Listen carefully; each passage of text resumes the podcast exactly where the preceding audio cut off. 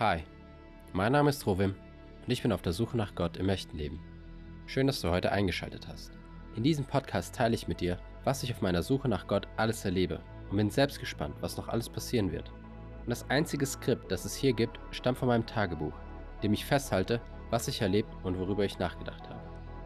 Wenn du genauso gespannt bist wie ich über das, was noch passieren wird, dann bleib jetzt dran und hör zu.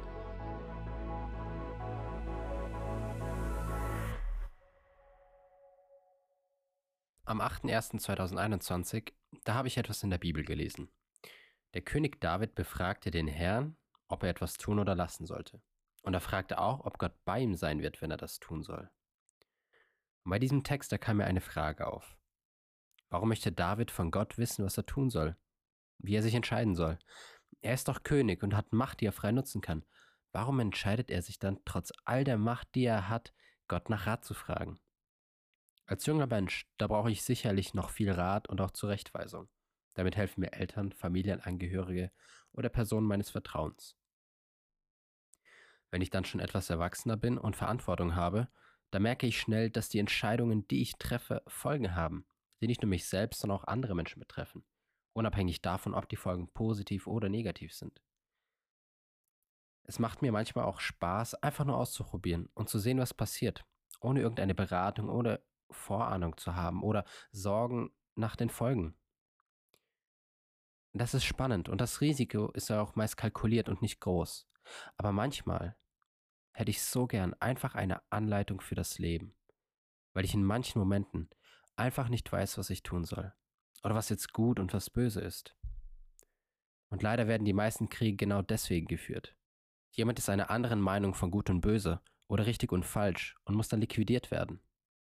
Vor allem heutzutage, wo man von allen Seiten eine andere Meinung bekommen würde.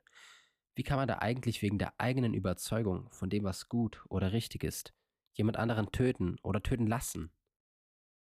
Wegen diesen verschiedensten Überzeugungen von Gut und Böse haben wir doch sehr viel Leid auf dieser Welt.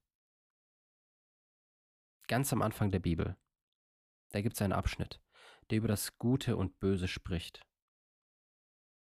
Die Schlange, die der Satan ist, hat Gottes Aussage über den Baum der Erkenntnis des Guten und Bösen den Menschen als Lüge dargestellt. Als ob Gott den Menschen angelogen hätte. Und Eva hatte letztendlich der Lüge geglaubt. Die Aussage von Gott, sie wurde in Zweifel gestellt.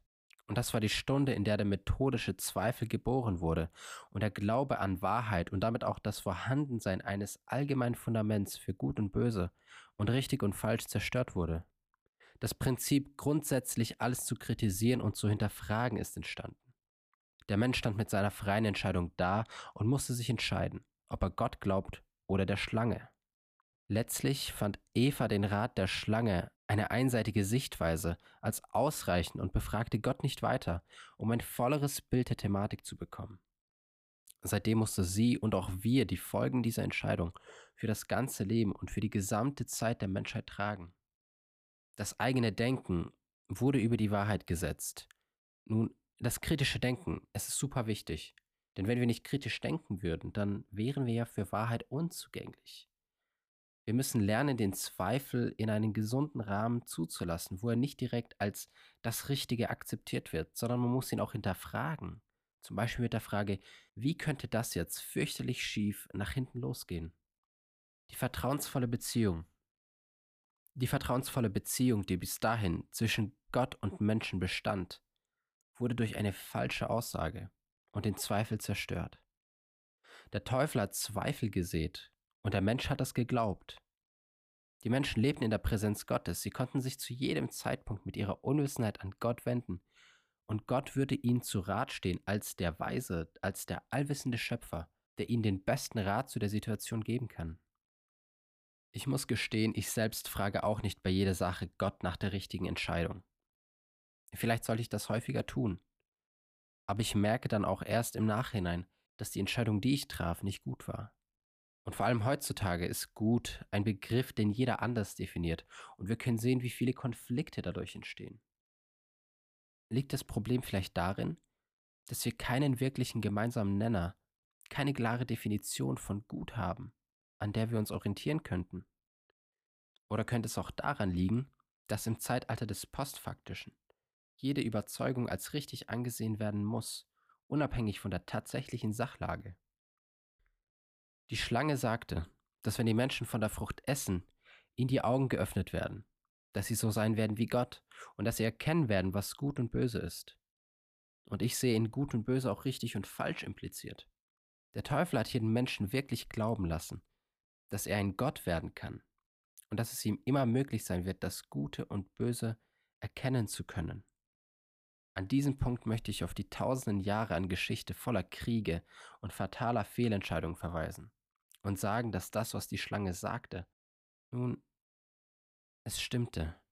Konkreter gesagt, die Menschen haben der Aussage des Teufels so sehr geglaubt und es hatte sich im Glauben der Menschen so sehr festgebrannt, dass einzelne Menschen immer wieder versuchten, Gott oder Vertreter des absolut Guten und Richtigen zu werden oder sich so darzustellen, mit der selbstgegründeten Fähigkeit, Gut und Böse zu deklarieren und sich das Recht gaben, das, was sie als böse deklarierten, zu liquidieren.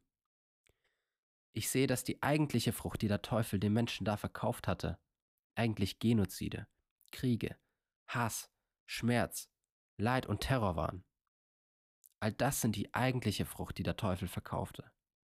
Nicht ein höherer Bewusstseinszustand, nicht Gottgleichheit, sondern eine Garantie für den Verfall der Menschheit. Heutzutage leben wir alle in einem Zustand, in einer Pandemie, die sehr viel Leid über diese Welt brachte, weil ein Mensch es für richtig hielt, eine Fledermaus zu essen. Politische Unruhen, gesellschaftliche Spaltung, schwere Krankheitsverläufe, Tode, psychische Schäden, Verunsicherung, Angst und Panik sind Folgen, auf die wahrscheinlich kein Mensch gekommen wäre. Deshalb brauchen wir den Rat Gottes in unserem Leben. Jeder ganz individuell. Ich kann König David jetzt verstehen und respektiere seine Entscheidung. Er verstand, dass er, obwohl er König war, nur ein Mensch ist. Er wusste, dass er ohne Umwege zu Gott kommen konnte, wenn er einfach nicht weiter wusste. Und so konnte er die richtige, die gute Entscheidung durch den Rat Gottes bekommen. Wie können wir heute, im Jahr 2022, Zugriff auf einen ganz individuellen Rat Gottes bekommen? Und wie können wir ein allgemeingültiges Fundament für Gut und Böse bekommen, sodass jeder Mensch die Möglichkeit bekommt, die richtige Entscheidung zu treffen. Vielen Dank, dass du dir die Folge ganz bis zum Schluss angehört hast. Wenn sie dir gefallen hat, dann würde ich mich freuen, wenn du ein Like da lässt und es mit einem Freund teilst, dem sie auch gefallen könnte. Und so hoffe ich, dass du beim nächsten Mal dann auch einschaltest. Und bis dahin, mach's gut.